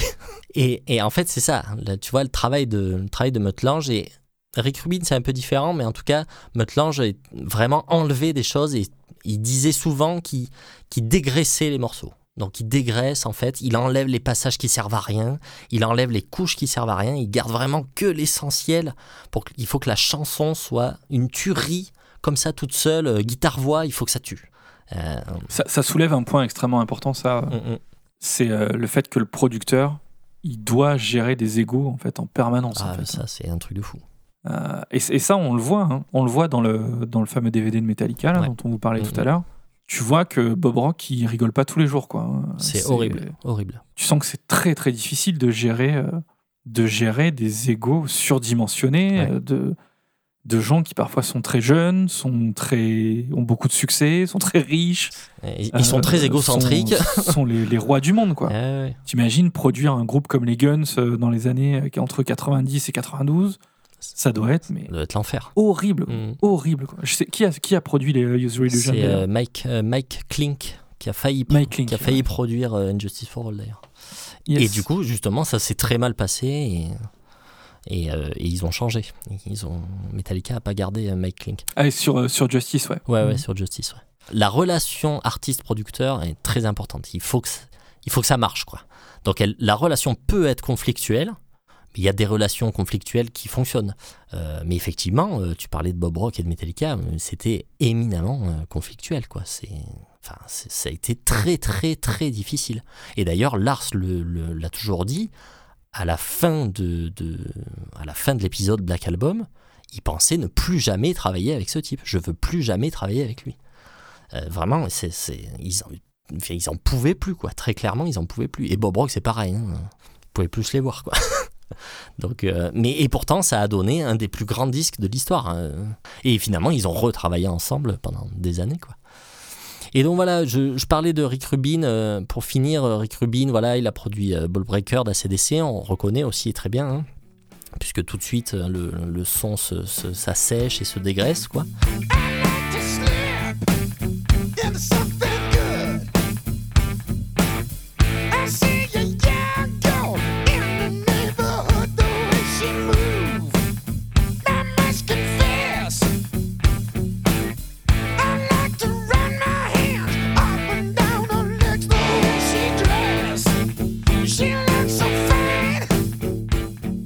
Alors, il a fait beaucoup de trucs de, de néo-metal, hein, System, Slipknot, Linkin Park, tout ça. Et alors, pour le coup, c'est celui qui a le plus touché à d'autres trucs que le métal, en fait. Puisque euh, là, euh, au pif, je vous l'ai fait dans le désordre, euh, entre Run DMC, euh, les Red Hot, Mick Jagger solo, Tom Petty, Johnny Cash, Ed Sheeran, Imagine Dragons, Adele, Shakira, Cheryl Crow, enfin, il a touché à tout, de chez tout, quoi. Alors, tu le reconnais pas nécessairement sur tout, quand même. Mais Rick Rubin, c'est un truc, euh, c'est assez rigolo, c'est que lui, il est tout le temps assisté d'un ingé son. Lui n'est pas du tout mu- musicien. En général, euh, voilà, c'est vrai qu'on l'a pas dit, mais en général, un producteur, il est souvent musicien. Il connaît bien la musique parce que pour pouvoir travailler sur les arrangements, tout ça, il faut quand même s'y connaître en musique euh, et pas seulement en son. Rick Rubin, lui, n'est pas musicien. Donc lui, en fait, lui, il se pose là derrière la table et puis en fait, il, il attend d'avoir la vision. En fait, c'est pareil, quoi, tu vois. Donc c'est un mec qui a des oreilles de fou, mais c'est un mec qui, a- qui attend d'avoir la vision et qui attend de- d'entendre le disque, quoi. Donc euh, c'est chaud quand même. hein. C'est vraiment des métiers qui sont hyper à part, quoi. Je pensais à Gilbert Montagnier qui attendait aussi d'avoir la vision. Tu y as pensé aussi. putain. Oh, quelle fatigue. Bon, et alors, bon, il y a un autre euh, producteur euh, très connu, enfin très connu dans le monde du métal, euh, qui a une, une, une empreinte sonore très reconnaissable, et tu vas nous en parler un peu, puisqu'il est très connu dans l'extrême, c'est Scott Burns. Qu'est-ce que tu peux nous dire, toi? Scott Burns. Alors le, là, c'est particulier dans les années 90 parce qu'on va arriver à une période où, là, en fait, jusqu'à présent, quand tu veux faire un disque, tu vas dans un studio, en fait. Exactement. Et, euh, et potentiellement, tu peux travailler avec un producteur ou pas, d'ailleurs. Mais en tout cas, tu vas dans un studio et quand tu loues le studio, tu as au moins un ingénieur du son. Mm, mm. Euh, ça, en fait, euh, ben, ça, à partir de la deuxième moitié des années 90, euh, il y a la notion de home studio qui va se, qui va se développer de plus en plus. Quoi, hein. Donc, c'est vrai que c'est une, autre, une autre manière de, de voir les choses. En tout cas, à la fin des années 80, début 90, euh, il y a, y a le, le, le- death metal, hein, le metal extrême qui apparaît, donc, enfin, le trash d'abord, puis après le, le, death. Il y a un producteur euh, qui s'appelle Scott Burns euh, aux États-Unis, euh, qui, travaille, qui travaille au Sound, qui, qui en fait, lui, à la base, est juste un fan. hein. Et il est là comme stagiaire ou douzième ingénieur du truc ou je sais pas quoi. Et, en fait, il, a les demandes de ces groupes-là, tu vois. Et, et personne veut les traiter, et donc lui, il les traite, quoi. Et en fait, euh, et c'est rigolo parce que avec lui, son manque d'expérience, il va grandir en même temps que, en même temps que les groupes qu'il produit, en fait. Et, euh, et donc, du coup, il va commencer par. euh, Enfin, le premier gros truc qu'il va produire, c'est Beneath the Remains de Sepultura, quand même. et, là, et, là, et là, tu te dis, mais, mais mec, mais, mais, mais d'où Comment tu, vois? Donc, il va faire ça. il va faire Slowly We Rot d'Obituary, Ouais. juste derrière. Ouais. Et après, c'est c'est- c'est l'autoroute du Death, quoi. Donc, il va bosser avec euh, euh, Napalm Death, Obituary, Cancer, Death, Cannibal Corpse. Il va faire euh, le premier album d'Athéiste, il va faire le premier album de Dayside. Ah, c'est ouf. Il va faire, en fait, tous les albums de, de Death Old School qu'on- qui sont devenus, en fait, du Death Old School aujourd'hui. Toutes les pierres angulaires euh, sont, sont, sont- ont été produites et enregistrées par, par Scott Burns. Euh, ap- après, il y a, aussi, donc lui, alors je pense qu'il enregistre plus qu'il ne produit par contre, Euh, parce que il a probablement peu d'éducation musicale à la base et tout ça, et parce que je pense qu'il est, euh, en fait, il a le même âge que les que les types qui viennent enregistrer quoi, tu vois. Et donc du coup, ils sont vite potes et tout ça. Donc lui, en fait, il joue plus le rôle de- de- d'enregistrement et il les cadre aussi quand même. Tu vois, pour que, ne serait-ce que parce que ça reste le Maurice Sound, que c'est cher euh, et qu'ils ont euh, une semaine, enfin à l'époque, Ouais, euh, il faut pas papillonner. Quoi. Tiens, t'as une semaine pour faire ton album, quoi, Mhm. tu vois. Donc euh, lui, il a aussi, j'avais vu des interviews où il disait vraiment qu'il devait aussi jouer un peu le rôle de police, tu vois, Ouais, ouais, pour que pour qu'ils arrivent au bout du truc, quoi. C'est tout le, de toute façon, euh, quel que soit le degré de notoriété hein, des groupes, euh, souvent euh, le, le- le producteur, enfin ou l'ingénieur du son, enfin en tout cas celui qui s'occupe du groupe, c'est, beaucoup du travail relationnel, de, de ouais, c'est ça, faire un peu la police quand t'as affaire à des, à des débiles mentaux qui veulent faire du death Ouais, metal. Bien sûr. Et, Et alors c'est rigolo parce que Scott Burns, tu vois, justement, lui, il a, il, il a une patte. Il a une patte. Il a, il a un son très clairement euh, qui est, qui est quand même, euh, qui est quand même reconnaissable, quoi. Alors il gomme pas le- les identités des groupes, par contre. Euh, donc tu as des différences entre les productions qu'il a faites, mais dans l'ensemble tu le reconnais. Et d'ailleurs, alors moi j'adore ces productions, mais il y a beaucoup de, notamment les gens qui ont découvert le death plus tard, avec des prods qui sont, j'allais dire plus dynamiques, mais c'est pas le terme en fait, qui sont plus, qui sont plus violentes en fait. Lui en fait a des productions qui sont très, très organiques en fait, très analogiques, euh, presque. Et parfois, euh, tu vois, c'est- on a l'impression que c'est un peu plat, mais en fait c'est pas vrai. C'est des productions qui sont dynamiques. Faut, faut monter le son, Ah, c'est tout en fait. Ouais. Euh, Alors que euh, euh, les productions de death plus modernes à la fin des années 90, début 2000, c'est extrêmement compressé, extrêmement fort en volume. Et du coup, tu as l'impression que c'est beaucoup plus puissant. Mais non, en fait. si tu mets, euh, tu mets le premier euh, Obituary ou tu mets Cause of Death ou Beneath the Remains de Sepultura et tu montes le son, putain, mais comme c'est bon, Eh quoi. oui, c'est très bon. C'est- vraiment, vraiment bon, quoi. Mais bon, c'est un, un producteur qui divise énormément. Donc euh, voilà, c'est, ça rejoint ce que tu disais. Après là, sur le, sur le, le- le volume entre guillemets d'un album, on touche à un truc aussi qui est plutôt du domaine du mastering. Euh, là, c'est en- c'est encore un peu autre chose. On en parlera quand même, je pense, un jour du mastering. Euh, mais c'est encore un autre travail, c'est ce qu'on fait après le mixage du coup, après le mixage d'un disque. Mais je vois aussi quand même ce que tu veux dire sur Scott Burns quand même, il a un, son très reconnaissable parce qu'en fait il, il creuse énormément, c'est-à-dire que euh, il, enlève beaucoup de médium en fait euh, sur, le- sur les instruments, beaucoup sur les guitares évidemment, puisque les, guitares métal euh, et métal extrême en général, pour avoir le son de guitare euh, métal extrême, euh, il faut enlever les médiums quoi. Ça c'est quand même la base. Mais du coup, lui, il fait ça un peu sur tout, y compris sur la batterie, sur la basse, tout ça. Et du coup, on a un son vraiment très très creusé. Et c'est presque un peu assourdissant, quoi. Et c'est Ouais, c'est ouais. très centré sur les, sur les extrêmes graves et les extrêmes aigus. Très plat, en fait. Ouais. Et du coup, euh, ça donne un côté un peu étouffant euh, au son.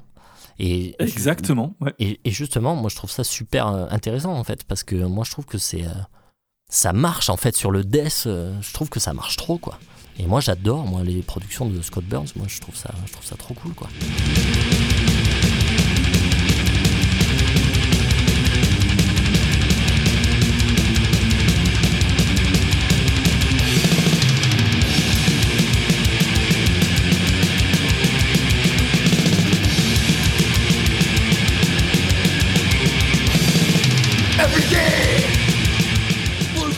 Ouais, moi je vous conseillerais d'écouter euh, genre euh, Spiritual Healing par exemple de Death, tu peux écouter euh, Cause of Death Obituary. Ouais. Euh, je peux t'en donner un petit troisième que t'aimeras pas.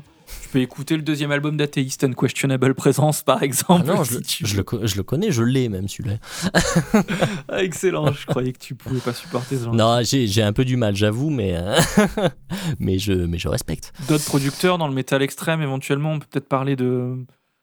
Bon, il y a eu des types hein, comme euh, Bah après, ouais, dans les années 90, ouais. Dan Swano par exemple. Ouais, voilà, Dan Swano. euh, et puis, à partir de Dan Swano, en fait, alors Dan Swano qui a fait euh, Bloodbath, Dark Funeral, euh, Opeth, Therion. À partir de là, en fait, je trouve que on a de plus en plus, en fait, des producteurs qui n'ont plus de d'empreinte sonore. En fait, tous, tous ressemblent énormément parce que, en fait, et je pense que c'est dû aussi au label, je pense que c'est dû au business de la musique, en fait, qui fait que tout, tout, s'uniformise, quoi. Et en fait, il faut que tout le monde ait le même son. Et du coup, moi, voilà, j'ai noté quelques noms, en fait. hein, euh, euh, après Dan Swano, moi, j'ai des producteurs, euh, les producteurs emblématiques du métal dans les années 90, fin 90 et 2000. C'est Frederick Nordstrom, euh, Peter Tadgren, Andy Snip. Alors Peter Tadgren, Peter Tadgren important parce que euh, tu vois notamment là sur euh, les albums de Marduk, en fait il a commencé à produire certains albums de Marduk beaucoup d'albums. et, et ça, a, ça a été chaud pour lui hein, quand il a commencé à produire ces albums là où il a vraiment fait passer Marduk au niveau supérieur. hein, il leur a mis un son de Maboule. Euh, qui était vraiment un step-up euh, énorme par rapport au son qu'ils avaient et par rapport euh, au son black metal de l'époque. Euh, ça s'est mal passé pour Peter Tadgren. hein. Il y a plein de gens qui lui en voulaient en disant T'as tué le style et tout. Ah oui, quoi. oui. Ah, d'accord, ah Ouais, ouais, ouais, c'était ouais. chaud, quoi. Mhm. Ouais, ouais, c'était chaud. Et, et d'ailleurs, tu vois, toutes les grosses prods, tous, les, tous les gens qu'on a listés là, que tu vois, que ce soit Dimmu Borgir, Enslaved, Immortal, sur les albums de la, à partir de la fin des années 90, début 2000, tous les albums qu'a produit Peter Tadgren, il y a un son qui est au-dessus de ce que fait l'industrie, en fait, Oui, euh, vrai. dans, ce- dans ce style-là, quoi.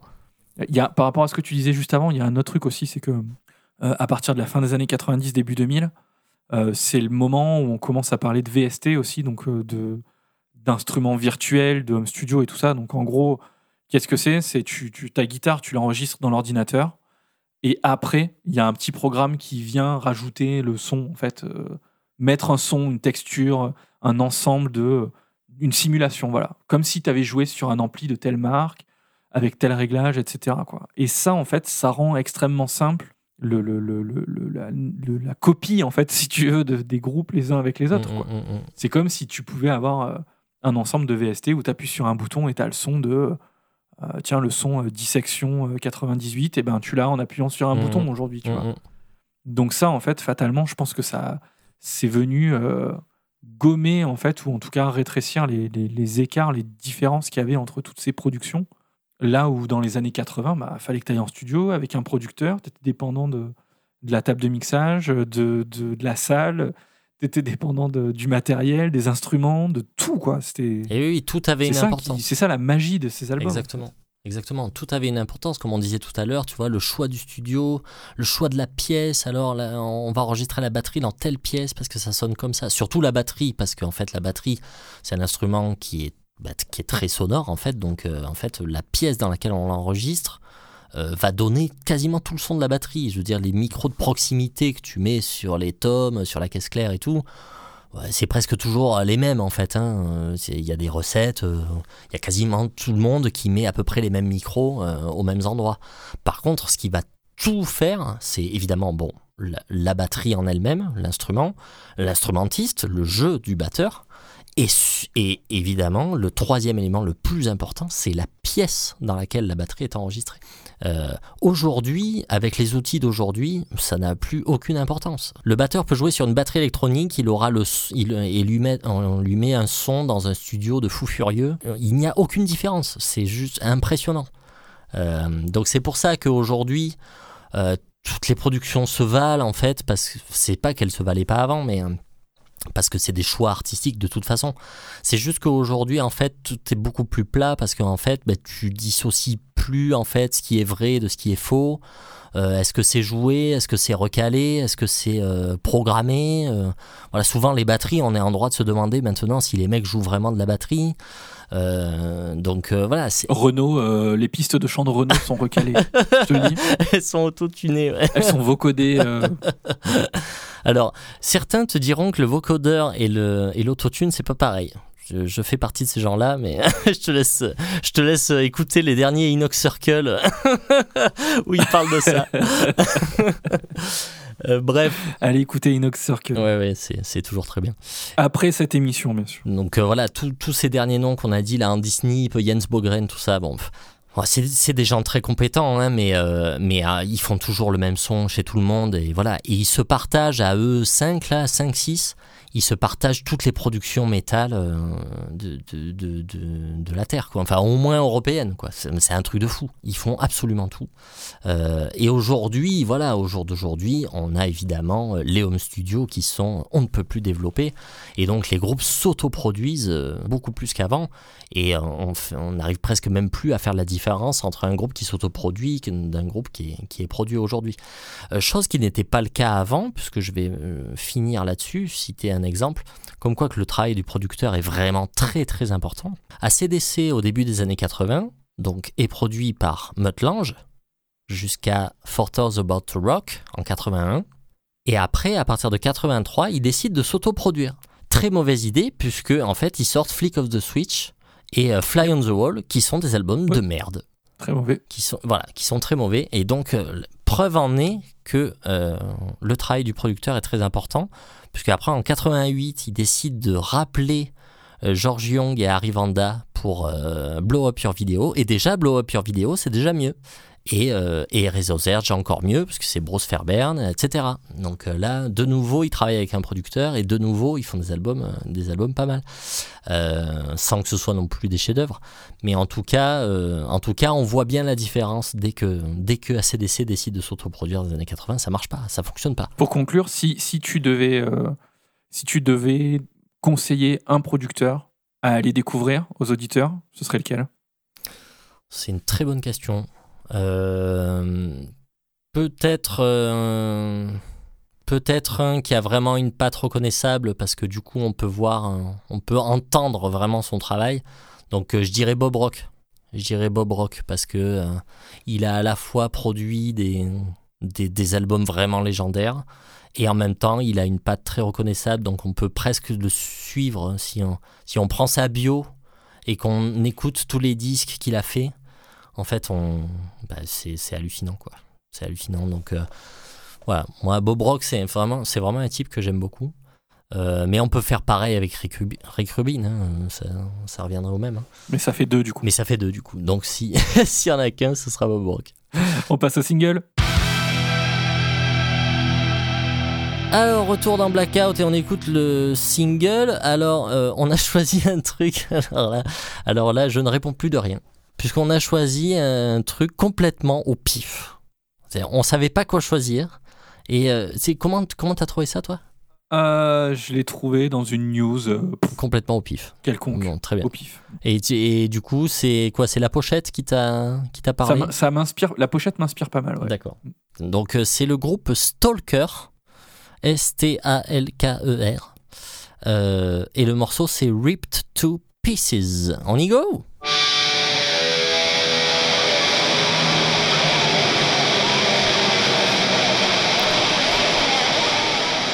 Ils ont pas de producteur, ça c'est moi qui peux te le dire.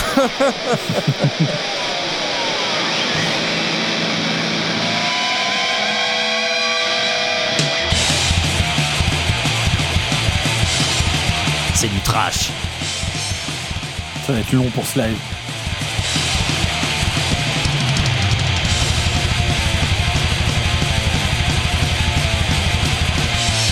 On le connaît déjà, ce riff. oui.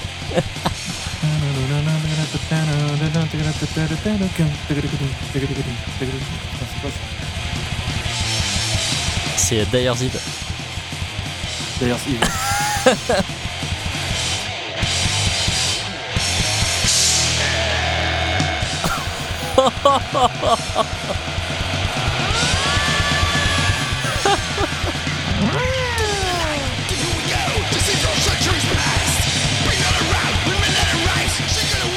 Slayer au chant. Ouais, c'est Slayer. Oh putain. Là, je vois ta tête, tu regrettes. J'avoue, même moi, je suis en souffrance.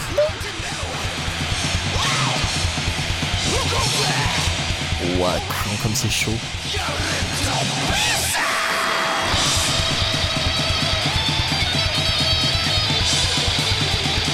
Je pense qu'il y a un travail. euh, Cette phrase, Non, rien ils que le début, je l'aime. Non, mais c'est, euh, ils essayent de recréer l'esthétique de 83, tu vois. Un groupe qui avait pas de budget en 83. Non, mais c'est complètement con de faire ça. Je sais rien de plus. Voilà. C'est quand même complètement con de faire ça, on est d'accord.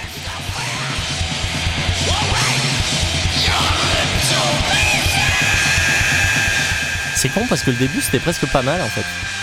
Mm.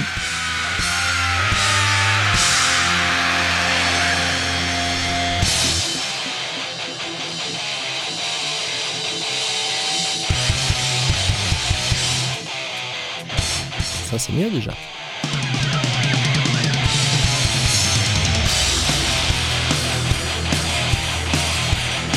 Voilà La BRA. Oh, Ouais non, ça c'est... Putain. Bon, les chanteurs faut vraiment qu'ils l'arrêtent. Très sardonique. Oui, oui, il y a- il y, a une esthétique euh, années 80 américaine, quoi. Crash américain, Ouais, ouais, tout début, Ça fait Exodus. tout début peu. des années 80.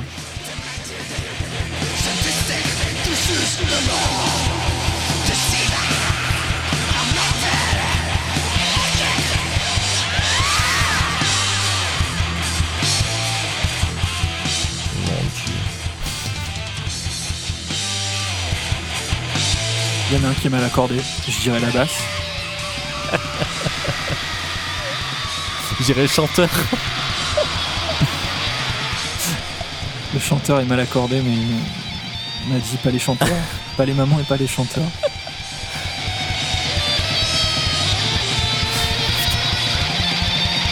En fait, c'est intéressant de voir si ces types-là, ils ont 60 ans ou si vraiment c'est un groupe de. Non, je pense qu'ils ont 18 ans. Bon. Mon Dieu, mais putain. Putain, il y en a un qui est moche dans le dos.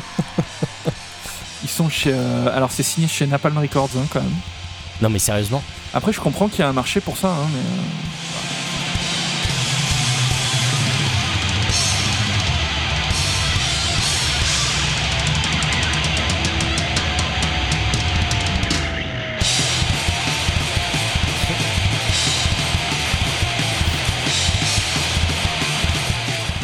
côté Exodus et tout quand même. Ouais, bah ces riffs là, ça va, c'est cool. Mais putain, dès que l'autre il ouvre la bouche, euh, c'est tombé quoi.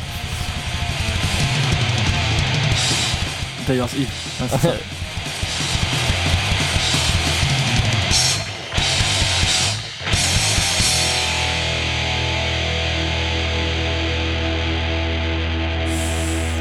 Ouais. Bon, c'était Stalker, Ripped to Pieces. Bon, bah j'irai pas écouter moi. hein. Euh, je sais pas toi, mais euh, là, ça- Ouais, non, j'irai pas l'écouter non plus. Après, je peux comprendre que je peux comprendre qu'il y a un marché pour ça. C'est, je vois pas la valeur ajoutée par rapport à ce qu'il y avait effectivement justement les groupes comme Exodus et compagnie. Je, je sais par expérience qu'en fouillant, tu peux trouver plein de groupes en fait qui sonnent exactement comme ça euh, à l'époque. Après, si eux ont envie de faire ça, euh, pourquoi pas. ouais. Je peux, je peux comprendre. Non, vraiment, je peux comprendre. Après, euh, enfin, moi, j'irai pas écouter ça non plus.